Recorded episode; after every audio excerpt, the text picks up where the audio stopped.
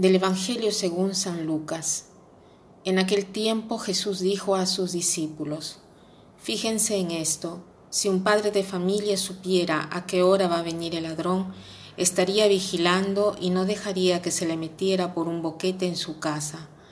Pues también ustedes estén preparados porque a la hora en que menos lo piensen vendrá el Hijo del Hombre.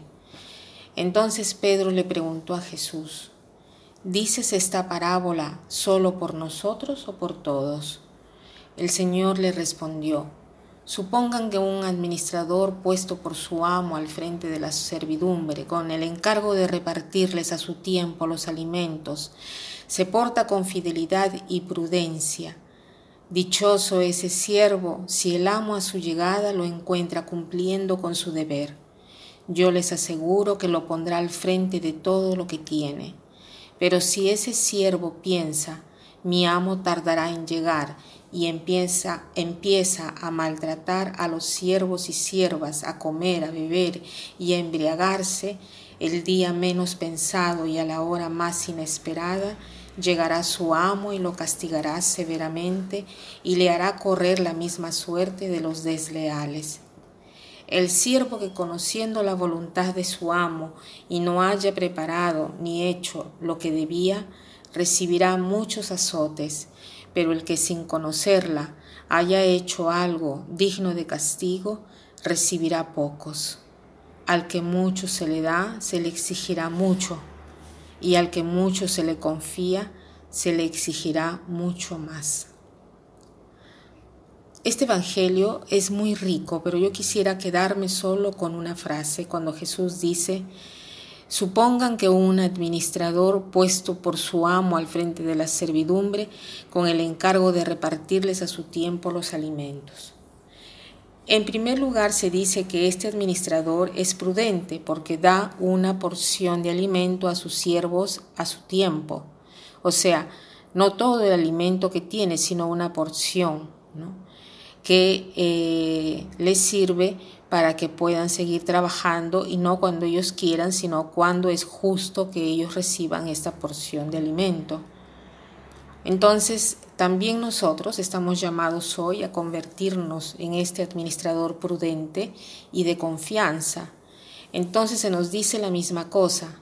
También nosotros tenemos personas que se nos han confiado y estamos obligados a darles una porción de alimento a su debido tiempo.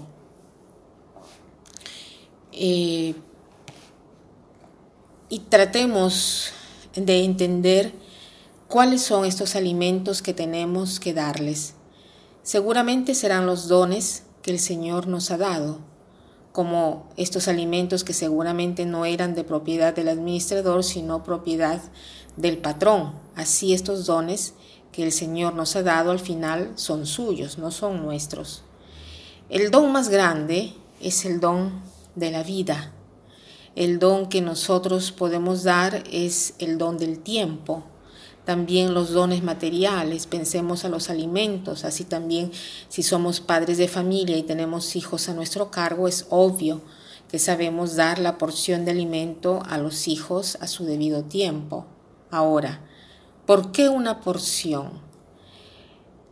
Tenemos que hacer un discernimiento y ver cuáles son estas personas que el Señor nos ha confiado y ver sus necesidades de tal manera que sepamos dar a cada uno una porción.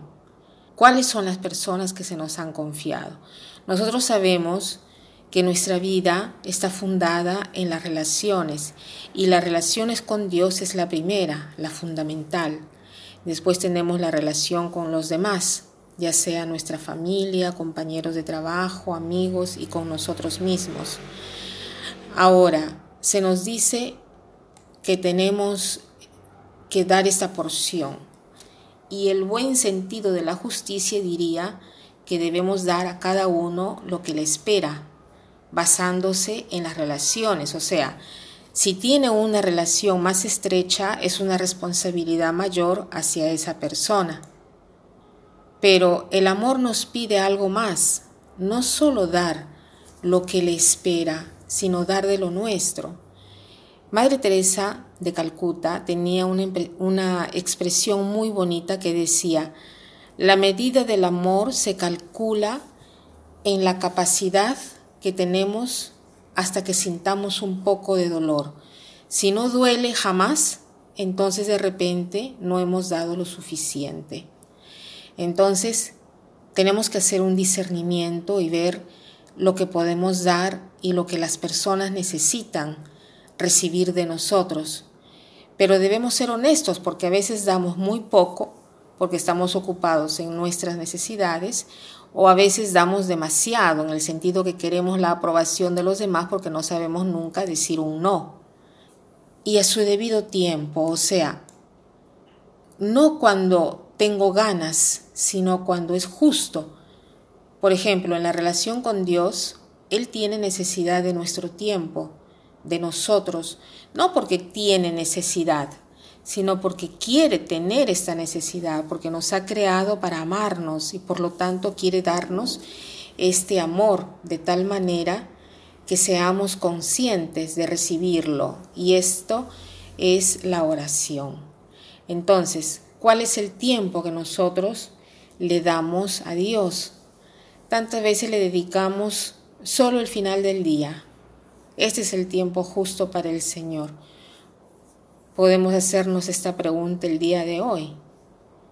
Quisiera eh, dejarles como propósito para esta meditación de pensar cuáles son las personas que el Señor me ha confiado, incluso Él, y después ver si soy verdaderamente un administrador o una administradora fiel y prudente y ver qué cosa puedo hacer con una de estas personas que me ha estado confiado o confiada. Y para terminar quiero dejar una frase que dice así, da aquella parte de ti que hace feliz a los demás para que puedas ser feliz junto con Él. Que pasen un buen día.